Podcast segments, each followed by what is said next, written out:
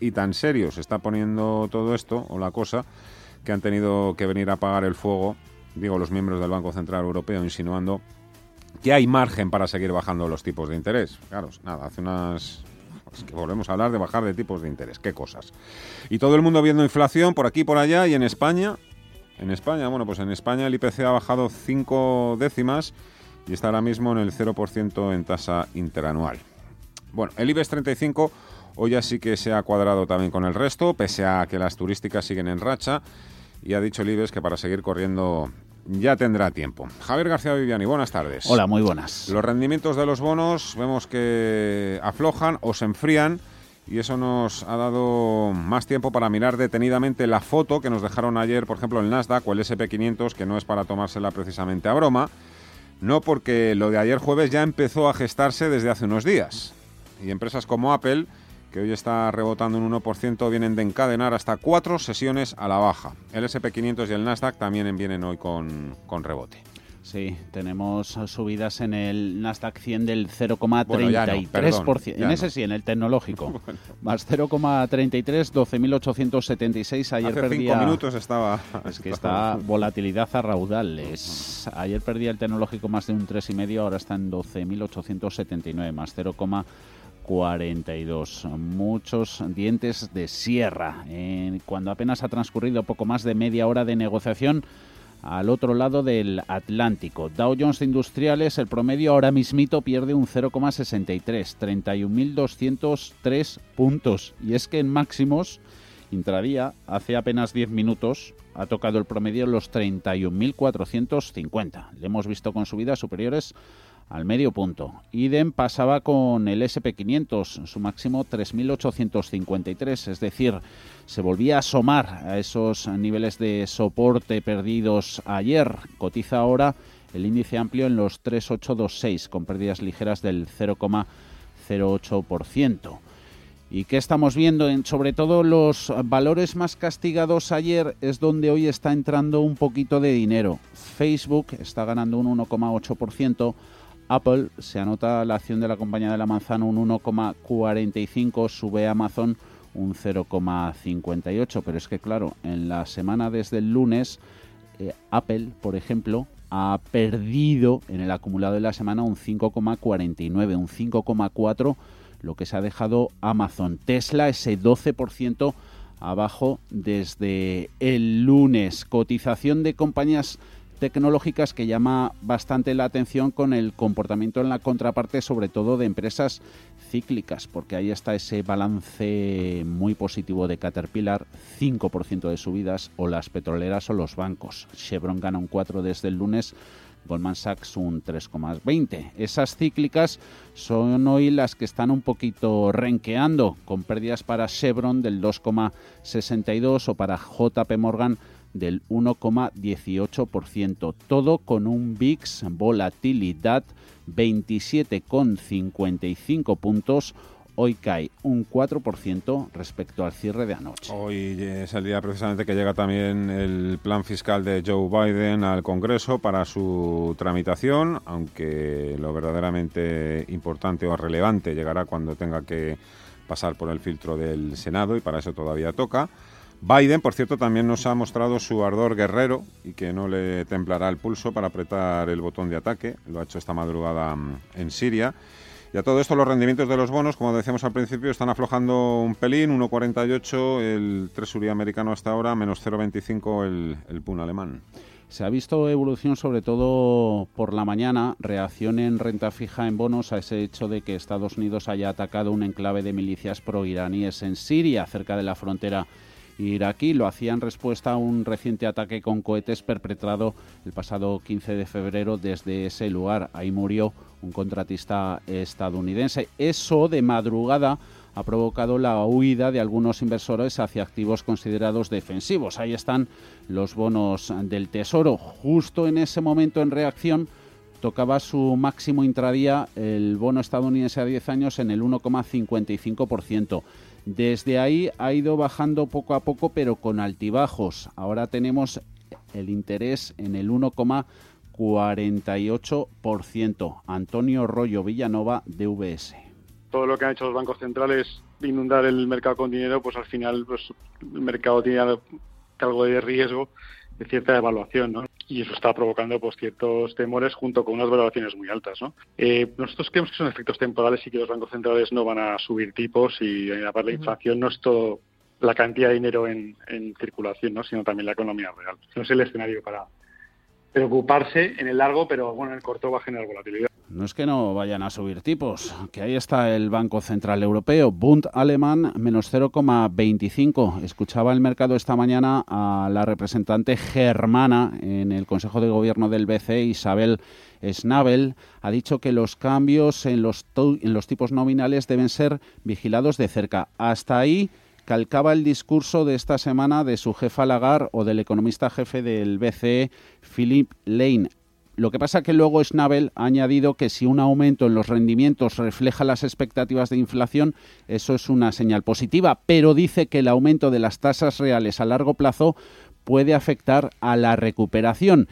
Así que sentencia Schnabel que el BCE podría necesitar agregar apoyo, sumar más estímulos si el aumento de los rendimientos termina perjudicando al crecimiento económico. Ayer de Guindos también giraba un poco el discurso cuando decía el vicepresidente del Eurobanco toque de atención a los gobiernos, ojito con levantar sus estímulos porque eso puede hacer que vayan empresas cada vez más a la quiebra. Mercados que andan muy pendientes de esto, sobre todo por el impacto que tiene en renta variable. Con ese bono estadounidense, su rendimiento en el 1,5% por encima de ese nivel, prácticamente se ha igualado con lo que es la rentabilidad por dividendo que nos ofrece hoy día las empresas del SP500 en media, anulando por tanto esa fuerte ventaja de los rendimientos bursátiles del equity de la renta variable frente a la renta fija en el más corto plazo. A favor también de la renta variable, los fondos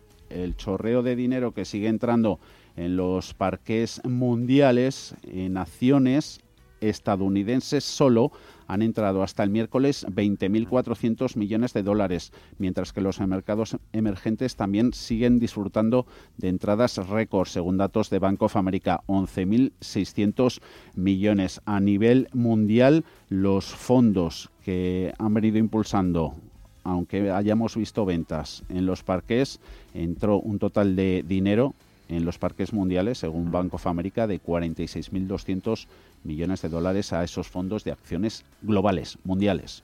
De lo que se trataría hoy es de que los principales índices norteamericanos no continúen soportes y la verdad es que está muy, muy, muy difícil la cosa. El SP500 perdió a principios de semana un primer soporte en los 3.860 puntos y ahora mismo, bueno, pues acaba de perder el soporte más próximo que tiene situado punto arriba, punto abajo, los 3.816. Están 3.811 puntos, así que mm, otro que vuelve mm, a saltar por los aires y el siguiente veo que hay que bajar hasta los 3.806 son los soportes, puntos de apoyo más inmediatos que tiene el índice más amplio. Sea como sea, siempre nos lo recuerdan los expertos técnicos que hay que apuntar mejor, más fiable el nivel de cierre. ¿Y qué ha ocurrido? Que ayer es el único día que se torció.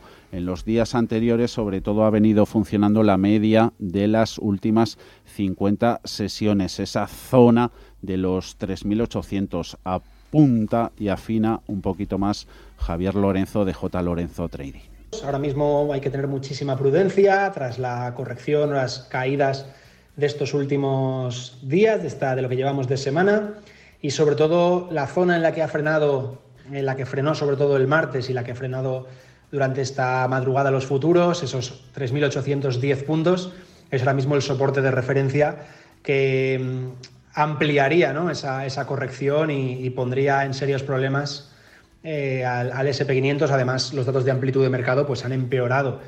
Problemas, problemas no tiene tantos a primera vista. IBEX 35, 8.224. Esta semana hemos llegado a ver al selectivo casi casi asomarse por encima de los 8.400, apenas tocando con, los, con la llama de los dedos su nivel más alto visto en el acumulado del año. Ha salido reforzado y está ganando fuerza relativa en el corto plazo pero ya digo, sobre todo es fundamental que supere los 8.370, 8.380, que son los máximos de hoy, los máximos de ayer, y luego por debajo la pérdida de los 8.150, 8.160 anularía esta idea de fortaleza o esta idea de estas ganas de ir hacia arriba del IBEX y lo pondría en, en, problemas. Luego iremos haciendo balance de lo que del balance de la semana, de lo que ganan, pierden índices y valores, pero nos ha llamado esta mañana la atención en redacción ver cómo solo hay tres bolsas, Fernando, que, que han sorteado las pérdidas y que acumulan ganancias esta semana. El ah. IBEX puede ser 5 o 6%. Junto a la bolsa española estaría la bolsa vietnamita, la de Hanoi y la de Líbano. Pero lo de 5 o 6%, ¿sí? ¿Te sale? Sí, luego lo refrescamos. A primera hora nos salía eso. Ahora te lo saco, ahora te lo confirmo. Pues enseguida lo confirmamos.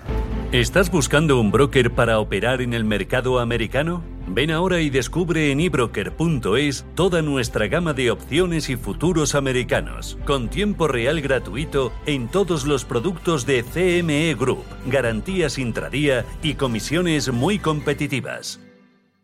¿Quieres productos financieros versátiles para realizar coberturas, diversificar el riesgo o simplemente invertir en la economía de Estados Unidos? Entra en ebroker.es y descubre los futuros y opciones de CME Group. eBroker, el broker español especialista en derivados. Producto financiero que no es sencillo y puede ser difícil de comprender. En febrero, en febrero. Cosas de la tecnología, sí. En febrero esta mañana ganaría el IBEX un, 6, un, 6%. Hasta ahora ese balance se ha reducido 4,72%. En la semana, de momento en positivo, más 0,8%. Bueno, yo voy a decir casi un 5%. Luego. A ver cómo queda. Bancos de inversión. Bancos de inversión. Hemos escuchado hoy al estratega jefe de Morgan Stanley, a Malcolm Wilson, hablando sobre el tema más recurrente en lo que va de semana, los bonos. Dice que los bonos, sus rendimientos seguirán eh, subiendo. Dicen que lo bueno de que sigan subiendo es que en cierta forma reflejan el outlook, las previsiones de crecimiento económico. En ese entorno, Wilson de Morgan Stanley vuelve a sobreponderar acciones bancarias, acciones energéticas y en general acciones equity de comportamiento cíclico. Prestamos también atención a un informe de Allianz valorando toda la situación mm. actual. Allianz nos explicaban esta mañana que la recuperación económica debería continuar aunque vaya acompañada de una mayor preocupación por la inflación. Hoy, por cierto, conocimos ese dato de PC, de factor de precios, es más seguido por parte de la Reserva Federal que el propio IPC y ha quedado por encima de las previsiones, pero en el 1,5%. Mm. Eso ha podido templar un poquito los ánimos. Mira, está subiendo hoy el dólar, además con, con fuerza, y eso está poniendo aumentando la presión sobre activos como por ejemplo el oro que está bueno pues está cayendo con fuerza casi casi no un 2% ya también al petróleo, que también está mm, corrigiendo. Y fíjate, el bueno, decíamos que bueno que, se había relajado un mm. poquito, pues ahí está, subiendo de nuevo al 1,5%. Nada, además, en cuanto da ese tirón, es que el reflejo es instantáneo prácticamente en, en la bolsa, que amplía la caída. Inés del Molino, de Redders Investment Management. Muy buenas tardes, doña Inés, ¿qué tal? ¿Cómo está? Muy buenas tardes. Ay, madre, ay, madre. Bueno, que me imagino que estará Inés del Molino también. Atenta a todo lo que está sucediendo con los bonos. Vivian, y a ver, que tienes ahí muchas cartas, sácate el comodín de, la llamada, la llamada que teníamos que haber hecho y hecho. De, sobre todo vamos a seguir también con atención, ya hemos dicho cómo están reaccionando las empresas de las grandes eh, tecnológicas, las GameStop y compañía, que ayer cerraron con fuertes eh, subidas. GameStop se anotó más de un 40%, la acción de AMC más de un 15%, volvieron a subir, incluso alguna duplicando su valor de la sesión anterior. Eso provocó esa serie de suspensiones de negociación, liderando ese mm, sorpresivo resurgimiento de estas acciones conocidas popularmente como los stonks, defendidas a capa y ultranza por los inversores minoristas en las redes sociales. Hoy las subidas en estos valores son más cogidas con alfileres. 4% se anota GameStop. Atentos también dentro de 20 minutos. Vamos a hablar de las SPACs, ¿no, Viviani? Bueno, eh, quieren saber, a Viviani le tienen, vamos, le tiene totalmente convencido el, el modelo.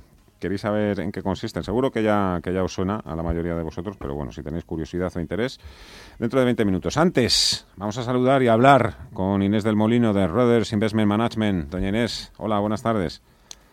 Muy buenas tardes, Fernando. ¿Qué tal? Uf, eh, nosotros con muchísimas ganas ya de, fin de semana, eh, porque no solo por el buen tiempo, sino porque también hemos tenido, pues eso, mucha mucha tarea esta semana. Que, oye, bienvenida sea, pero mm, claro, estamos un poco desorientados, despistados. No sabemos si es bueno, si es malo, si habrá inflación, si no, si subirán los tipos, si retirarán los estímulos, si continuará el rally y las bolsas. claro. Si nosotros nos hacemos todas estas preguntas, ustedes en principio son los que los encargados de ir despejando los interrogantes. Bueno, o por lo menos lo intentamos, que no mm. siempre tenemos la bola de cristal.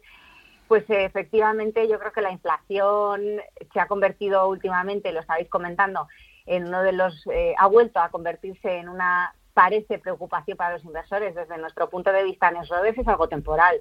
Estamos viendo un efecto base de los precios de las materias primas y no creemos que vaya a producirse nada que haga que, esto se convierta realmente en una, preocupación constante hasta que no veamos una fortaleza en la recuperación que no esperamos ver hasta ese 2022. O sea que de momento eh, los, miedos o los riesgos de la inflación para nosotros son eh, temporales y de hecho Powell ya también lo ha comentado, el, el presidente de la Fed, diciendo mm. que se dejaban un poquito más de margen en la Reserva Federal Americana para, para contemplar esa inflación antes de tener que modificar ¿no? sus políticas monetarias y fiscales. Así que parece que es algo temporal. parece. También en Europa los miembros del BCE han tenido que salir a la palestra un poco para tratar de calmar eh, o rebajar la tensión, pero claro, incluso vuelven a hablar de que hay margen para seguir recortando los tipos de interés. Bueno, el ejemplo lo tenemos en Japón. es decir, que una vez que los tipos se van al terreno negativo, es, eh, tenemos bastante colchón. Nosotros creemos que eh, lo que está sucediendo ahora mismo es simplemente que han, eh, se han incrementado, ¿no? Han aumentado las expectativas de inflación y eso ha sido un poco el movimiento que estamos viendo. si bien es cierto que tanto en Europa como comentaba en Japón, la falta de inflación ha sido uno de los principales problemas a los que nos hemos enfrentado. Es decir, que no siempre la, inflación tiene que ser vista como el coco. De hecho, en algunos casos es más que bienvenida, siempre y cuando sea controlada. Y nosotros, insisto, eh, en el entorno actual no nos parece que la inflación vaya a ser eh, una gran amenaza, ni en Europa ni en Estados Unidos. Bueno, pues ojalá no, no tengamos que copiar lo que sucede precisamente en Japón, porque cuanto más duraderos sean los tipos de interés, hombre, mm, más difícil en principio va a ser salir. Claro, cuanto más acostumbras al mercado, ¿no? A, a, toda, a todos estos manguerazos, ya está liquidez. Bueno, eh, ¿cuál es el escenario central en el que trabajáis, Inés, en el Redders y también las oportunidades un poco que, estáis detectando, identificando? Pues mira, Fernando, hemos empezado el año un poquito más optimistas, un poquito más optimistas. Eh, somos casa británica, tenemos siempre un cierto sesgo a la cautela y nos parece que el crecimiento mundial para este año en determinadas regiones como Estados Unidos o Reino Unido, Japón, merecían una revisión al alfa, no tanto en la zona euro, pero bueno, hay muchas regiones que van a continuar creciendo y las oportunidades nos las, nos las van a seguir ofreciendo. Si estamos buscando rentabilidad, pues los activos de riesgo, porque al final, mira, con toda esta situación que hemos vivido, esta triple crisis que nosotros entendemos como financiera, económica y social barra sanitaria, es decir, hemos tenido las tres patas de la tormenta perfecta, lo que se ha demostrado es que tanto el ingenio como la innovación eh, han salido a la palestra y han eh, sacado adelante un montón de oportunidades para adaptarnos a esta nueva realidad que nos ha tocado vivir a todos y cada uno de nosotros. Es decir, yo ya me he acostumbrado a comprar a través de aplicaciones, a mis hijos a estudiar a través de un ordenador y toda la vida nos ha ido cambiando poco a poco. Y estas, estos cambios, desde nuestro punto de vista, eh, no solamente han tenido su fuerza durante esta pandemia, como digo, sino que probablemente veremos todavía más reforzamiento y más, las veremos con más fortaleza en los próximos meses, incluso años. Todo lo que es innovación sanitaria, todo lo que esté relacionado, como digo, con los cambios de vida o con los cambios de estilo de vida. todo lo que esté relacionado, por supuesto, con el cambio climático y la transición energética. Ahí es donde nosotros creemos que vamos a seguir encontrando muchas oportunidades y nos parece que merece la pena tener en cuenta que son oportunidades de largo recorrido, ¿no? A largo plazo. Oye, em, hablando de regiones, las bolsas asiáticas han tenido la pasada noche también una, sesión dura. Em, todo el tema China, emergentes, claro, mm, con la vista puesta en, en, el mismo punto, la Reserva Federal, los estímulos, el dólar, eso todo, ¿cómo puede un poco afectar y qué, qué conviene saber para, para no cometer fallos? Bueno, que se puede intentar no cometer fallos, pero tenemos la gran virtud de, tropezar 27 veces con la misma piedra. Eso seguro. lo, que, lo que sí está claro es que los mercados emergentes ya no están en la misma situación ante una retirada de estímulos como lo que sucedió en el 2013. Es decir, que una vez que las reservas, eh, las autoridades monetarias decidan retirar estímulos, que desde nuestro punto de vista no va a ser en el corto plazo, ni mucho menos, las economías emergentes están en una situación muchísimo más eh, fuerte financieramente hablando como para poder hacerle frente a este, este escenario. Eh, en concreto, los emergentes asiáticos, vamos a centrar un poco más el tiro, eh, han crecido durante los últimos 20 años y ya pesan prácticamente la mitad del Producto Interior Bruto a nivel mundial, es decir, ojito con Asia. Y de hecho, en el 2020 fueron los únicos en crecer con tasas de crecimiento positivo, sobre todo por China y por Taiwán, pero hay que tenerlo en cuenta y también no solamente por sus mercados, no solamente por sus bolsas, sino también por su deuda. O sea, al final la, situación que tienen los países asiáticos, muchos países asiáticos en relación con su PIB, tienen unos niveles de deuda bastante bajos y estables. Por lo tanto, tendremos ahí una gran diversificación si lo que buscamos son oportunidades, tanto de inversión a través de sus eh, acciones como de diversificación y de buenos rendimientos a través de sus bonos públicos. O sea que tenemos que tener muy en cuenta que los emergentes están en una situación muchísimo mejor de la que muchos países desarrollados.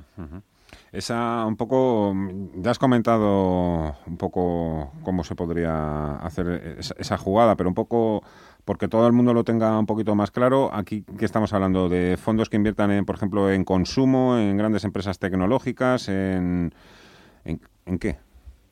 Pues mira, desde fondos que inviertan en renta variable asiática haciendo una selección muy activa, es decir, aquí sí que aporta valor y genera mucho valor el ser muy selectivo y tratar de, eh, de, entender y de analizar qué compañías son las que realmente obtienen mejores rendimientos con el capital que están invirtiendo. De manera que ahí hay una oportunidad. El mercado asiático es uno de los mercados más ineficientes y uno de los mercados en donde mejores oportunidades podemos encontrar.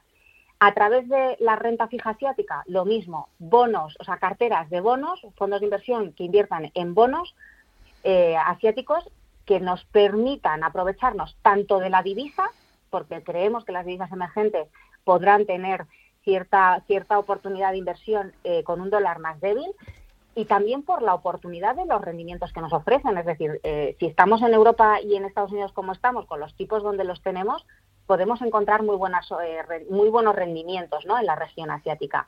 Así que fondos que inviertan en, renta fija asiática para aprovechar también la divisa nos permite diversificar y sacarles rendimiento. Y, fondos que inviertan en acciones asiáticas eh, nos va a permitir también sacarle jugo a todo el crecimiento que tienen por delante. Pues lo anotamos como siempre. Inés del Molino, Redes, muchísimas gracias. Hasta la próxima.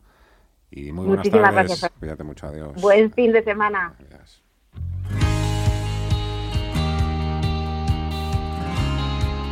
Las auditorías energéticas son obligatorias para las grandes empresas. Este año acaba el plazo para renovarlas y no hacerlo puede suponer multas de 60.000 euros por centro no auditado. No te arriesgues, en NES contamos con amplia experiencia en la realización de auditorías energéticas de diferentes sectores y hemos llevado a cabo más de 2.000 en los últimos cinco años. Saca la máxima rentabilidad de tu auditoría y averigua cómo hacerlo en NES.es.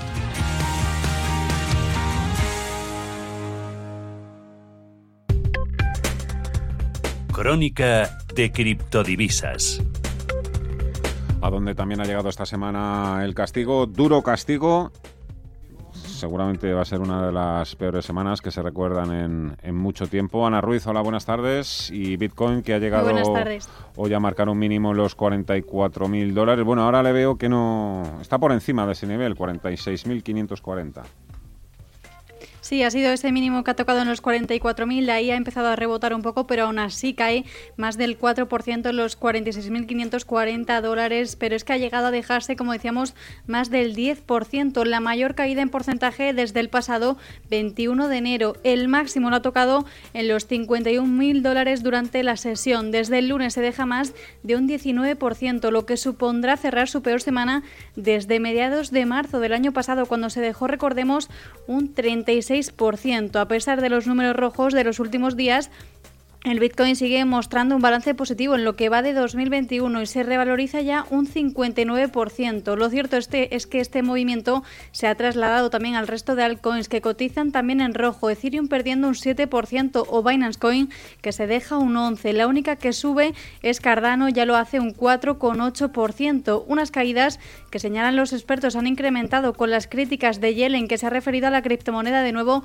como ineficiente. Esto en un día además en el que cotiza la noticia de que la SEC podría investigar al CEO de Tesla por sus tweets sobre Dogecoin por haber influido en su precio. Hoy cae la criptomoneda un 7%, un Elon Musk que ha hablado dice que sería increíble que esto sucediera. Estas pérdidas sin duda han tenido consecuencias directas en el índice de miedo y codicia que tras la bajada de 15 puntos hace tan solo dos días hoy vuelve a caer 24 puntos de golpe hasta situarse en los 55, sal así de codicia extrema.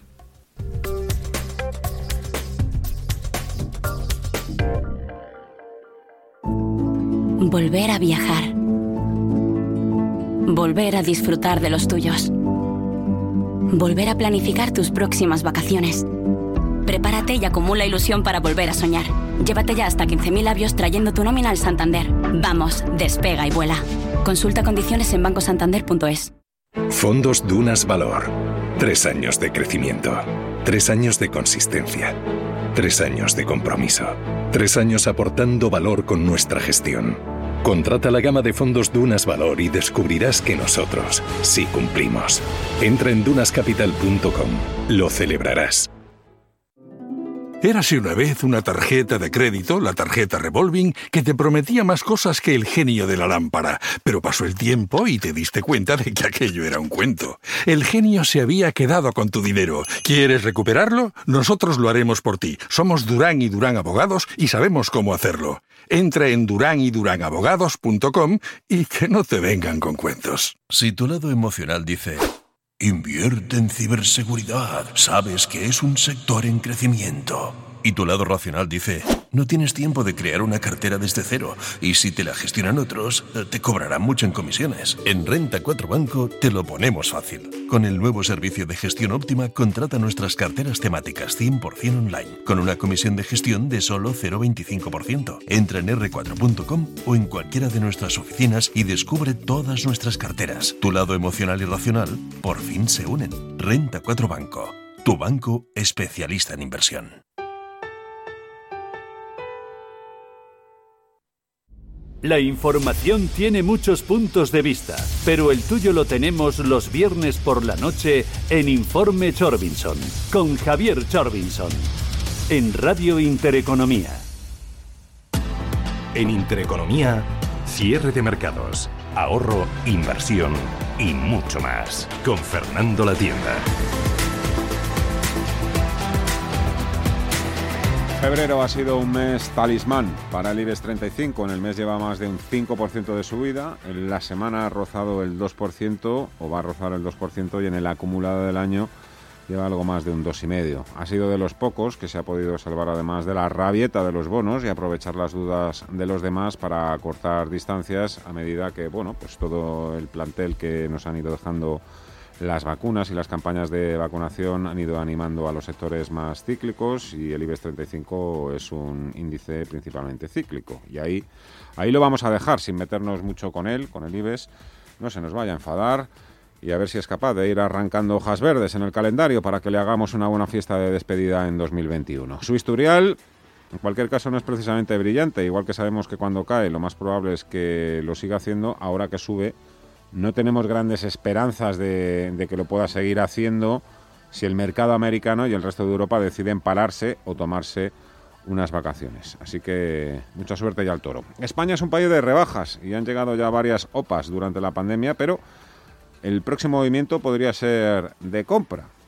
ACS tiene su vista puesta en la concesionaria italiana Autostrade de su socio em, Atlantia y esa concesionaria italiana de autopistas está valorada en unos 9.000 millones de euros. Ha dicho Florentino Pérez. Sí, lo estamos mirando. Por otra parte, la avalancha final de resultados nos deja hoy con más sorpresas positivas que negativas. Compañías como IAG, Amadeus, Viscofan y Celnes se llevan hoy los mejores premios. Grupo ACS patrocina este espacio. Celnex es la empresa que más sube en el IBEX 35 suben en precio un total de 6. Celnex se anota un 4,27, 44,46. Suma y sigue. Ha aprovechado la presentación de sus resultados para anunciar la compra de 7.000 torres en Polonia. En poco más de un año se ha gastado Celnex 25.000 millones en emplazamientos. No han terminado del todo de reanimar una cotización que sigue de fondo en tendencia bajista desde el pasado mes de noviembre. Javier Lorenzo. Y a corto plazo, las zonas de referencia, el soporte que hay que vigilar serían los mínimos en 41,80 y la resistencia más cercana en los 46,10, 46,15, que fue la zona de mínimos que hizo esos mínimos relativos que hizo en enero y la zona que nos ha dejado en la propia sesión de hoy Viscofan con subidas del 3,8 y AG lo tenemos con avances del 1,52. En positivo también tres utilities, bueno, Endesa ha entrado en negativo, pierde un 0,24, pero está llamando también la atención como las españolas lo están haciendo hoy mejor que sus pares europeas. Iberdrola gana un 1,31, está entre los mejores puestos en el Eurostox 50. ¿Qué ocurre? Que allí tenemos pérdidas entre utilities europeas, caso de Engie, que pierde un 4,4.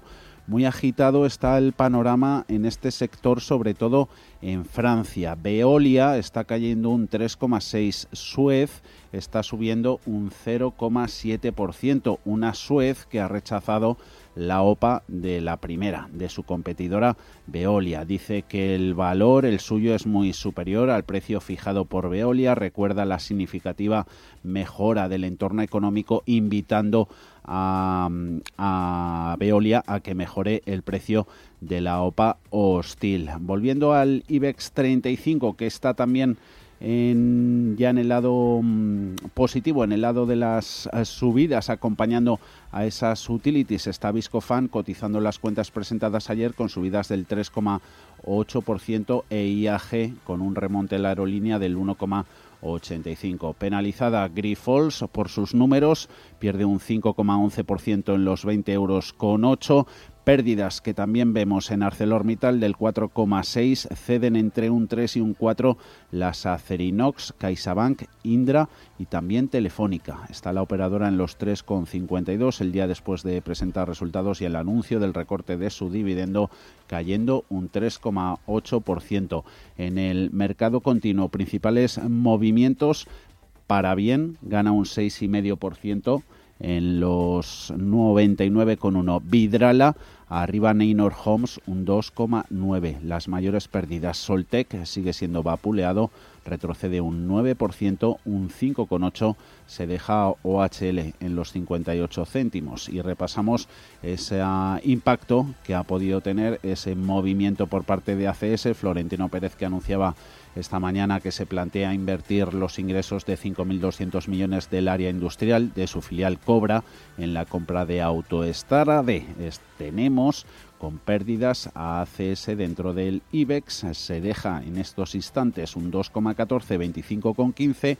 Atlantia, matriz de Autoestrade, cayendo un 0,6%. Poca lectura la que hace el mercado al respecto. Grupo ACS líder en el desarrollo de infraestructuras y servicios, les ha ofrecido este espacio.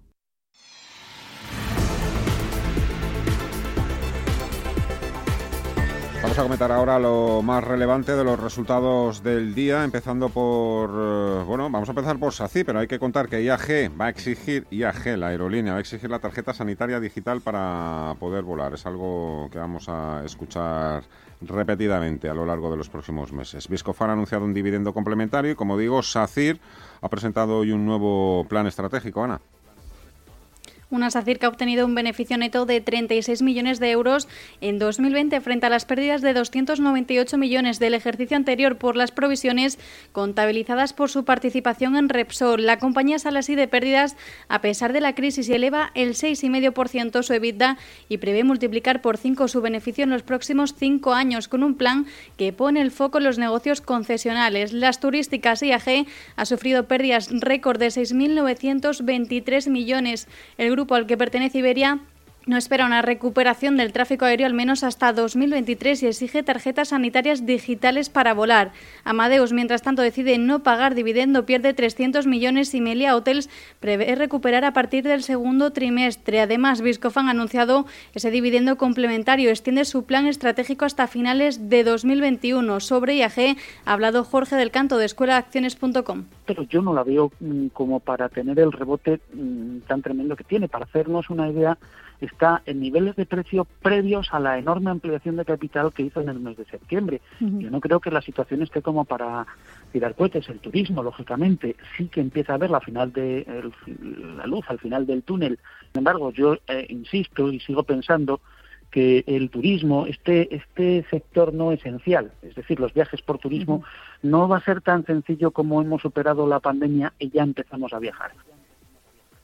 En cuanto a las actualizaciones de la jornada, los analistas de HSBC mejoran el precio objetivo de Siemens Gamesa a 22 euros por acción. VS sube el de BBVA a 4 euros y medio y Kepler eleva el de CIA Automotive a 25 euros. En Telefónica, Independent Research reduce el precio hasta los 4,30 con recomendación de comprar. Los de Kepler reducen el precio objetivo de AENA hasta los 138 euros por acción, mientras que desde el Deutsche Bank elevan el precio de la compañía hasta los 160 euros el título. Mireia Calderón, buenas tardes. Muy buenas tardes. De la pandemia, con la incidencia acumulada muy próxima a los 200 casos, España no quiere confiarse y sigue tomando medidas. Y el verano está condicionado también por el pasaporte de vacunación, cuando la efectividad de una sola dosis de la de Pfizer se confirma en Reino Unido y la de Johnson Johnson podría aprobarse en la Unión Europea en los primeros días de marzo. Sí, según informaciones de Bloomberg, se espera que la Agencia Europea de Medicamentos recomiende el 11 de marzo el uso de la vacuna desarrollada por Johnson Johnson, por lo que se podría sumar a los viales de Pfizer, Moderna y AstraZeneca en la batalla por la inmunización en la Unión Europea. La Comisión espera que las entregas de la inyección de Johnson Johnson comiencen a principios de abril, reforzando así los suministros durante el segundo y tercer trimestre. Y la UE tendría un acuerdo de compra de 200 millones de dosis con opción a otros 200 en este sentido, la EMA también está llevando a cabo una revisión continua a las de CureVac y Novavax, de las cuales la Comisión Europea ha acordado comprar 225 millones de vacunas de la primera y 100 millones de dosis de la segunda. Por su parte, siguen llegando buenas noticias de la de Pfizer en relación a su eficacia. Un estudio británico asegura que una sola dosis de su vacuna reduce significativamente el riesgo de transmisión del coronavirus, una conclusión que llega tras analizar miles de pruebas llevadas a cabo por sanitarios en Cambridge. Unas buenas noticias que dan pie a pensar que el verano de 2021 puede salvarse y en eso están algunos líderes europeos que apuestan para ello por el pasaporte de vacunación. La presidenta de la Comisión Europea, Ursula von der Leyen, ha señalado que los países de la Unión Europea tendrán que trabajar rápidamente para poner a punto sus sistemas sanitarios y fronterizos si se quiere disponer de un certificado de vacunación que funcione en toda la Unión Europea para el verano. Um, los Estados miembros, con el apoyo de la Comisión, han acordado qué tipo de datos se necesitan para el certificado de vacunación con fines médicos. Es muy simple, es un contenido uniforme para saber qué tipo de vacuna se ha utilizado. Todo para tener información sobre si esta persona ha sido vacunada, también información para saber si tiene una prueba de PCR negativa y también para saber si la persona ha superado el COVID y es inmune. Um, España es uno de los países que apoya la idea del pasaporte. Aquí la incidencia está en 206 casos y se quiere seguir en esa senda para poder llegar bien al verano. Las casas de análisis apuestan por la recuperación del país en el segundo semestre y apuntan que dependerá de la capacidad para mantener las cifras bajas y para acelerar el proceso de vacunación. Por ello, el país ha prorrogado hasta el próximo 31 de marzo la restricción temporal de viajes no imprescindibles desde terceros países de la UE y países asociados Schengen. También, por último, el Ministerio de Sanidad ha publicado la actualización de la estrategia de vacunación en la que se establece que las personas que hayan pasado la infección y sean menores de 55 años recibirán una sola dosis de la vacuna seis meses después del diagnóstico.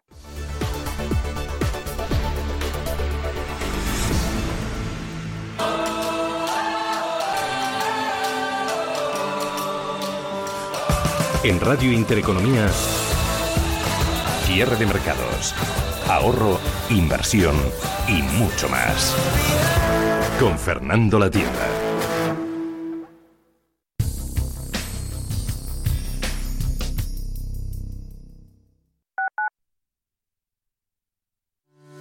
A la hora de invertir, la diferencia entre la convicción y la palabrería está en el grado de compromiso que eres capaz de asumir. El nuestro es este. En Finanbest solo ganamos si tú ganas primero. O lo que es lo mismo, en Finanbest, si no sumamos, no restamos. Conoce todas las ventajas del Result Investment. Tienes mucho que ganar. Finanbest, tú ganas. Si tiene una empresa, no tenga nóminas innecesarias. Si tiene una vivienda, sepa quién entra en su casa. En reparamostucasa24h.com le ofrecemos un servicio puntual o integral del mantenimiento de sus instalaciones. Entre en reparamostucasa24h.com o llame al 91 616 69 62 y descubra nuestros servicios con precio cerrado. Reparamostucasa24h.com es una empresa del grupo Yara1999.com. Oliver y Alcázar, especialistas en implantología de carga inmediata, trae a España los implantes corticales, indicados para pacientes con reabsorciones extremas de hueso, sin necesidad de injertos óseos, prótesis definitiva en menos de un mes y al mismo precio que los implantes tradicionales. Confía en Oliver y Alcázar y vuelva a sonreír. Primera consulta gratuita en el 91 564 6686 o en oliverialcázar.com. Poseemos todos los equipos y garantías de seguridad para nuestros pacientes frente al COVID-19. Hoy más que nunca en la Fundación La Caixa acompañamos a quienes más lo necesitan. Luchamos para que todos los niños y niñas tengan las mismas oportunidades. Ayudamos a quienes tienen más complicado conseguir un empleo y trabajamos para prevenir la soledad de los mayores. Lo hemos hecho antes, lo hacemos ahora y lo seguiremos haciendo. Fundación La Caixa. Radio Intereconomía la radio de los empresarios y de todo el que desea ser el mejor informado.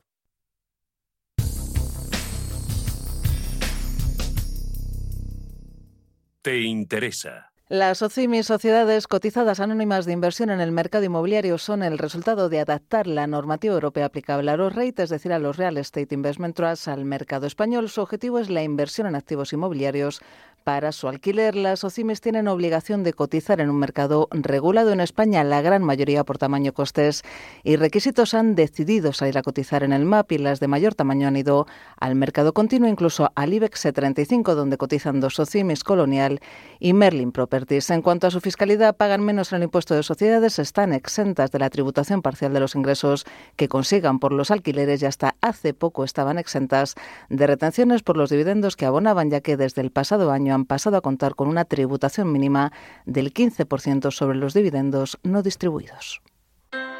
Low interest rates are a symptom of a weak economy. The longer the uncertainty uh, lasts, the costlier it will be for the economy. The output is stronger, a fatigue uh, on, on the shoulders of people.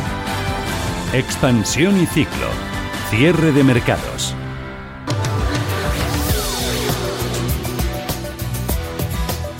Récord en gasto de pensiones. La Seguridad Social ha destinado en febrero 10.100 millones de euros al pago de pensiones contributivas, un 2,3% más que el mismo mes del pasado año. Sigue creciendo y es algo lógico y razonable, según Diego Valero, presidente de Novaster. Sigue creciendo porque eh, la evolución de los salarios en los últimos años ha ido empujando a que la gente al final cotice más a lo largo de su vida activa, cotice por importes más altos y eso hace que el promedio de la pensión que se recibe como consecuencia de ese incremento en las bases de cotización reales, ese, esa pensión es una pensión mayor.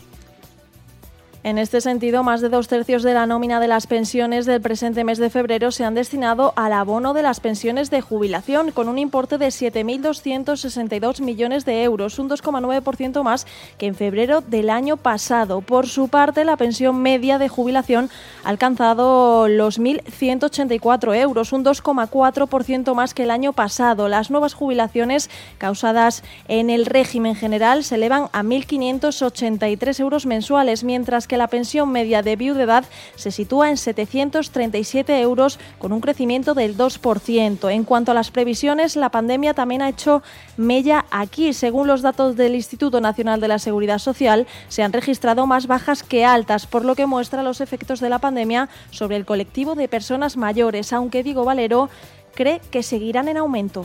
No podemos sino esperar exactamente lo mismo, que siga creciendo la pensión a un ritmo más alto que el ritmo de la inflación o incluso que el ritmo del crecimiento que pueda tener el PIB porque en los últimos 20-30 años el incremento, la expansión de los salarios ha sido considerable. Por lo tanto, eso es lo que podemos seguir esperando, es absolutamente normal y es lo que eh, debemos tener presente. Antonio Banda, filcapital.com. Muy buenas tardes, Antonio. Hola, Fernando, buenas tardes. Nuevo récord en el coste de las pensiones. Eh, te pido, en primer lugar, una valoración y, en segundo lugar, una recomendación. Bueno, la valoración es que efectivamente el sistema de pensiones preocupa bastante, ¿no? los costes no hay forma de retenerlos y va a ir a más porque tenemos una sociedad pues bastante envejecida.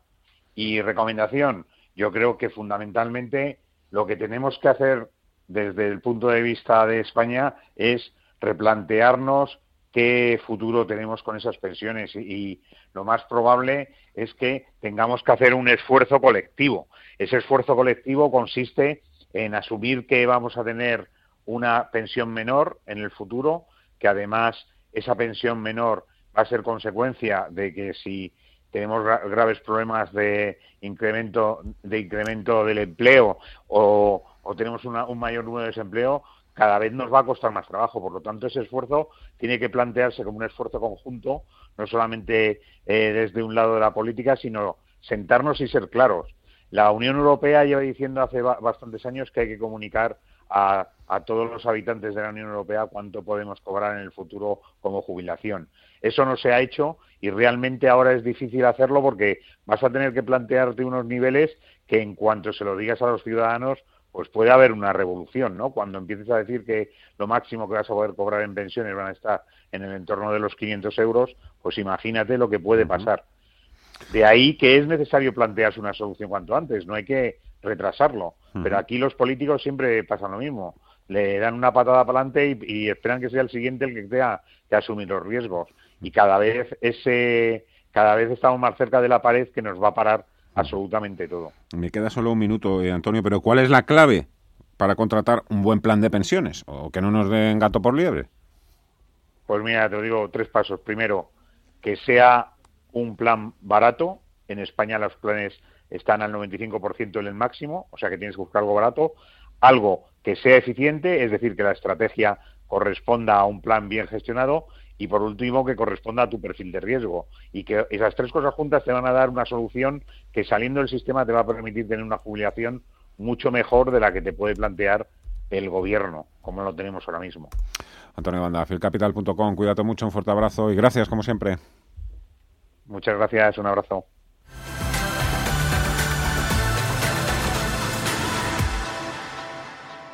Hay una nueva moda para salir a bolsa en Estados Unidos, algo que, bueno, eh, seguramente la, mayoría de vosotros a lo mejor no, no lo conocíais. Lo vais a conocer ahora. Son las SPACs.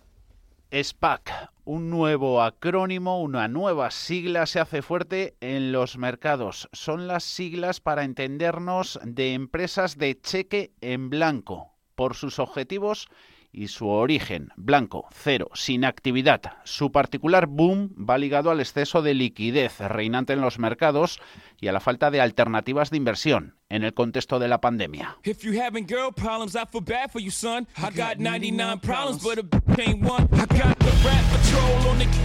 Las SPACs vienen a ser empresas creadas tan solo con el propósito único de reunir el capital suficiente para luego realizar una fusión con una empresa ya existente o para cualquier oportunidad futura de compra. Una compañía instrumental que no tiene actividad ni operación alguna. La promueven grupos especializados en una industria o sector particular, buscan oportunidades en nichos muy concretos en los que tienen a priori una gran experiencia. El dinero que recaudan en una cuenta, digamos, queda retenido no lo pueden usar los promotores salvo para realizar inversiones en el sector prometido. Si no lo consiguen, tras transcurrir un plazo acordado, devuelven el dinero a los inversores, liquidan así la empresa.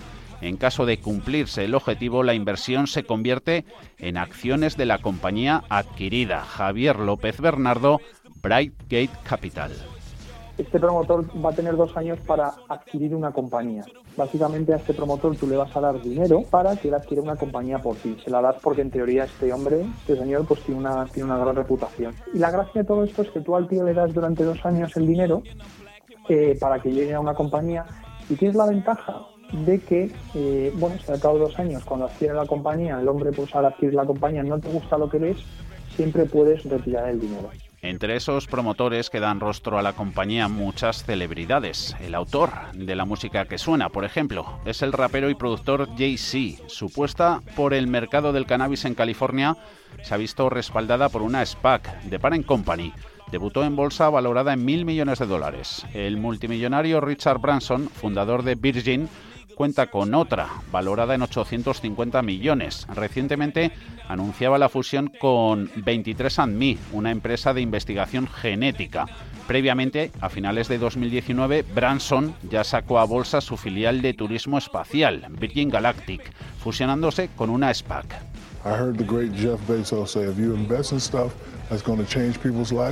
Shaquille O'Neal, cuatro veces campeón de la NBA, apuesta también por ellas. Hace poco decía en CNBC que invierte en empresas que pueden cambiar las vidas. Los datos de las SPACs son apabullantes.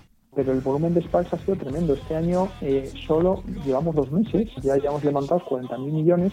El año pasado se levantaron 80.000 millones, es decir, en solo dos meses ya llevamos levantados la mitad de lo del año pasado, pero es que el año pasado fue absolutamente extraordinario porque este negocio de las SPACs, que ahora nos parece que se va a comer el mundo, hasta el año 2017 era un negocio absolutamente marginal. Era un negocio que estamos hablando de 3.000 millones al año.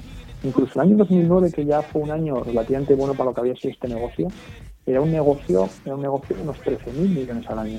Es decir, en dos meses ya hemos levantado todo el 2019. Ahí es poco. La historia de las SPAC no comenzó el año pasado, desde luego. Su existencia se remonta a décadas atrás, pero su imagen ha ido muy vinculada a ciertos casos de fraude que se produjeron bajo este paraguas. El, concepto este original eh, de las PAC pues, ha ido cambiando mucho en el último año y medio desde la pandemia y la gente los, utiliza ya como medio, como instrumentos de fraude, como una vía rápida para sacar a cotizar algo y que los que realmente sean los promotores de las PAC pues se lleven un gran cheque y realmente pues ahí acabe la inversión y la gente que haya hecho esto perdón se forre, ¿no? Mientras que los inversores que realmente están yendo a las PAC que sería pues cuando ya empieza a cotizar y todo eso, pues son los que son los, los pringados, entre comillas. El mercado europeo hasta la fecha se ha movido mucho menos que el estadounidense en este frente. Es otra cultura. Aquí en España, el anterior presidente de la CNMV, Sebastián Albella, ya se mostró en su día favorable a que en nuestro país comiencen a cotizar las SPACs para lograr, dijo, una economía más bursátil. Lo malo es que cuando lleguen puede que sea tarde pero yo creo que va a ser pues el papel que tenían históricamente y que esto pues se vaya a pagar en Estados Unidos relativamente poco, con lo cual si llega a Europa pues pues llegará ya, ya muy atenuado.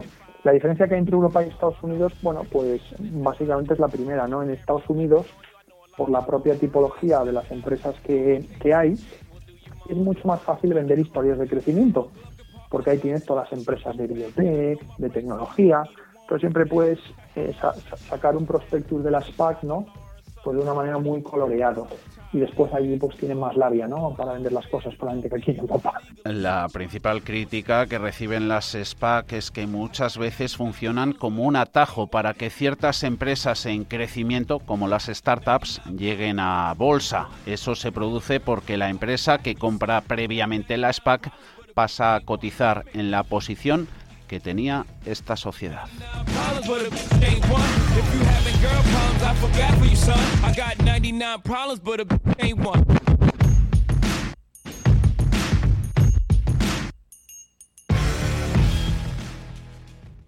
Si mantienes la cabeza en su sitio, cuando a tu alrededor todos la pierden, si crees en ti mismo cuando otros dudan, el mundo del trading es tuyo. Trading 24 horas, un sinfín de oportunidades. Cuando ves la oportunidad, IG. Todas las operaciones conllevan riesgo. 76% de las cuentas de inversores minoristas pierden dinero en la negociación de CFD con este proveedor. Debe considerar si comprende el funcionamiento de los CFD y si puede permitirse asumir un riesgo elevado de perder su dinero. Bontobel Asset Management. Calidad suiza con el objetivo de obtener rendimientos superiores a largo plazo. En Bontobel Asset Management siempre estamos a la vanguardia de las inversiones activas en bonos y acciones. Para más información, entre en nuestra página web bontobel.com barra am. Bontobel Asset Management, su especialista global en fondos de inversión. Si caminas solo, irás más rápido. Si caminas acompañado, llegarás más lejos. Luna Sevilla es su asesor patrimonial de referencia. Prestando nuestros servicios como agentes de Caser Asesores Financieros, somos una empresa con amplia experiencia profesional y una clara apuesta por la formación de calidad, la información transparente y objetiva y por el asesoramiento financiero personalizado y continuado. Si desea más información, visite lunasevilla.es o llámenos al 91 762 3442. Radio Intereconomía 95.1 FM. Visión global a media sesión. Cierre de mercados. Tiempo de inversión. Capital Intereconomía. Di que nos escuchas. En el dial 95.1 Radio Intereconomía. Radio Intereconomía. La radio de las mujeres y los hombres que viven la actualidad.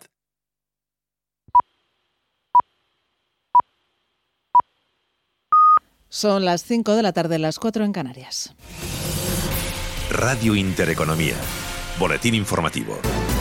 Buenas tardes. Sanidad ha publicado la cuarta actualización de la estrategia de vacunación frente a la COVID-19 en España tras el acuerdo alcanzado por la Comisión de Salud Pública en la que se establece que las personas con menos de 55 años que hayan pasado la infección por coronavirus tanto de forma sintomática como asintomática solo recibirán una dosis seis meses después de la infección. Además, en la actualización de la estrategia de vacunación se incluyen como novedad inocular con las vacunas de Pfizer y de Moderna a las personas de 70 a 79 años, de 60 a 69 años, las de menos de 60 años con condiciones de riesgo alto y de edades comprendidas entre los 56 y los 69 años. Y el presidente del Gobierno, Pedro Sánchez, ha mostrado su respaldo a la creación de un certificado de vacunación a nivel europeo que permita, dicho, recuperar la normalidad y el turismo sin aumentar el riesgo sanitario. Declaraciones de Sánchez desde Moncloa y tras el Consejo Extraordinario Europeo de ayer, comparecencia en la que el presidente del Gobierno ya pregunta sobre el paquete de 11.000 millones de euros que anunció el pasado miércoles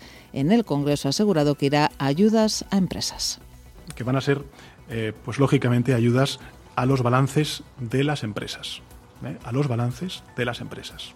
Y por tanto, eh, en fin, la vicepresidenta económica presentará eh, el, paquete de medidas y de ayudas en, muy breve plazo de tiempo. Estamos trabajando precisamente con ello.